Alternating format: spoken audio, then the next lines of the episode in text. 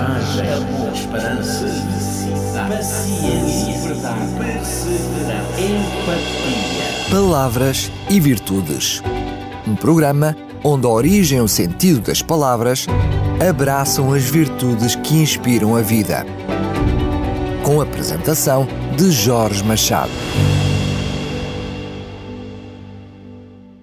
Olá, amigo ouvinte, está na sintonia do Rádio Clube de Sintra. Eu sou Jorge Machado, estou aqui para oferecer-lhe mais um tempo de reflexão em palavras e virtudes.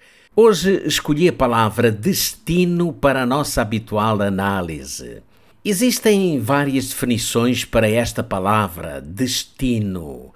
Frequentemente a usamos quando viajamos, referindo-nos ao lugar para onde nos dirigimos é também usada com referência ao futuro que pretendemos traçar para nós mesmos ou que nos foi designado. O termo está deste modo relacionado com a vida humana, mas nem sempre o conceito que se lhe atribui é aceito por todos. Para uns, o destino é algo que no futuro terá de ocorrer sem que se possa evitar o seu desfecho. Para outros, Bom, não existe destino, ou seja, ninguém nasce com o futuro previamente determinado, mas todos têm de traçar o seu próprio destino até o fim da sua existência. Quanto à palavra, bom, ela é proveniente do latim, formada pelo prefixo de mais o substantivo stanare, que deriva do verbo stare, o mesmo que estar Assim surgiu a palavra latina destinare, cujo significado é fixar, firmar, determinar, conduzindo ao conceito de algo previamente estabelecido ou fixado, sem a possibilidade de qualquer alteração. Desde os tempos mais remotos, o destino foi algo que sempre trouxe alguma preocupação ao ser humano, tornando-se muitas vezes motivo de discussões filosóficas. Os antigos gregos viam o destino de forma esotérica, como uma espécie de teia que era tecida por figuras mitológicas e que influenciavam a vida dos homens. Para os mesopotâmios, o destino era determinado de forma enigmática pelas estrelas, dando lugar ao surgimento do horóscopo e dos signos, onde o céu era dividido em doze partes, havendo para cada parte um distintivo específico. Por sua vez, os romanos consideravam o destino sob o ponto de vista material, pois a quantidade dos bens materiais acumulados era o indicador do fatum, ou seja, o fado ou a sina, que seria inalterável para o homem. Nos nossos dias, esta questão continua a ter inúmeras definições e conceitos, tornando-se cada vez mais uma temática obscura, deixando o homem à mercê de uma qualquer escolha. Hoje, uma das mais populares teorias acerca do destino é a que está relacionada com a resignação, aquela que se baseia na premissa de que não adianta tentar mudar o curso das circunstâncias ocorrentes. Essa é a teoria tão vigente nos nossos dias que é designada por fatalismo. No meio de tantas perspectivas, crenças e superstições, afinal, onde encontrar a verdade sobre o destino? Bom, a única forma de o fazermos é recorrermos ao método ensinado por Jesus Cristo.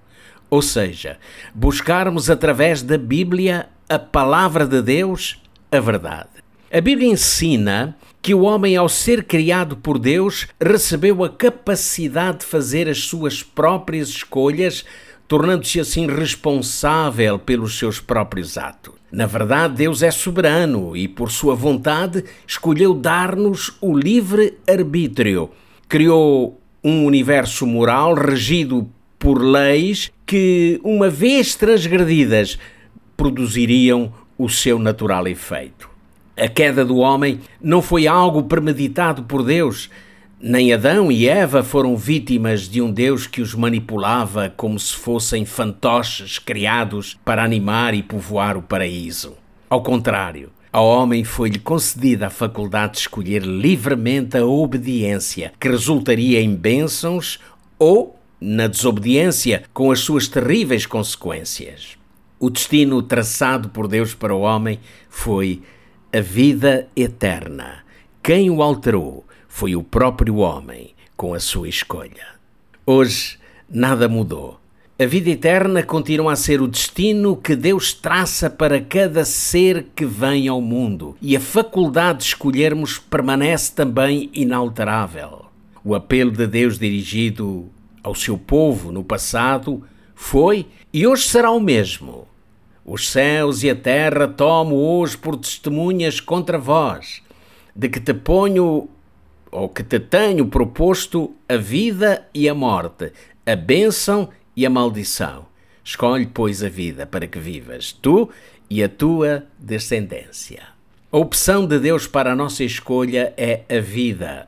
No entanto, a sua vontade quanto ao nosso livre-arbítrio permanece inalterável. Deus não muda nunca mudou seu propósito em relação aos seus filhos humanos. Mesmo quando o homem resolveu inverter o curso do seu destino, Deus proveu um plano para o resgatar da terrível consequência do pecado. Sim, fomos predestinados por Deus para sermos dele eternamente. A este propósito, escreveu o apóstolo Paulo na sua carta aos Efésios e dizia: e nos predestinou para a filiação por meio de Jesus Cristo para si mesmo, segundo o beneplácito da sua vontade. A palavra grega traduzida por predestinado significa marcado de antemão, ou seja, anteriormente assinalado para um propósito único. Mesmo antes da fundação do mundo, antes de sermos criados, Deus nos escolheu para sermos seus filhos. O pecado separou-nos de Deus, mas a grande provisão para o resgate do pecador foi efetuada por Cristo ao assumir a culpa dos nossos pecados. Pela sua morte, o caminho para Deus foi reaberto e o nosso destino eterno reconquistado.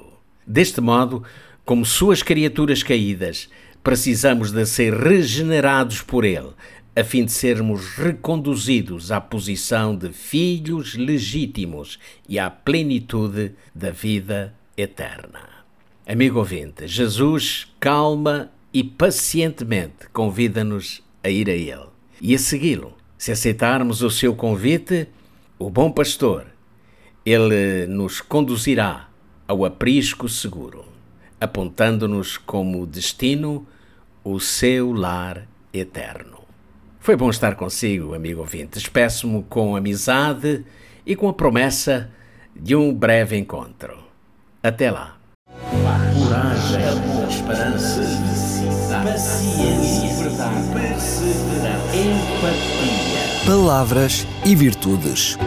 Um programa onde a origem e o sentido das palavras abraçam as virtudes que inspiram a vida.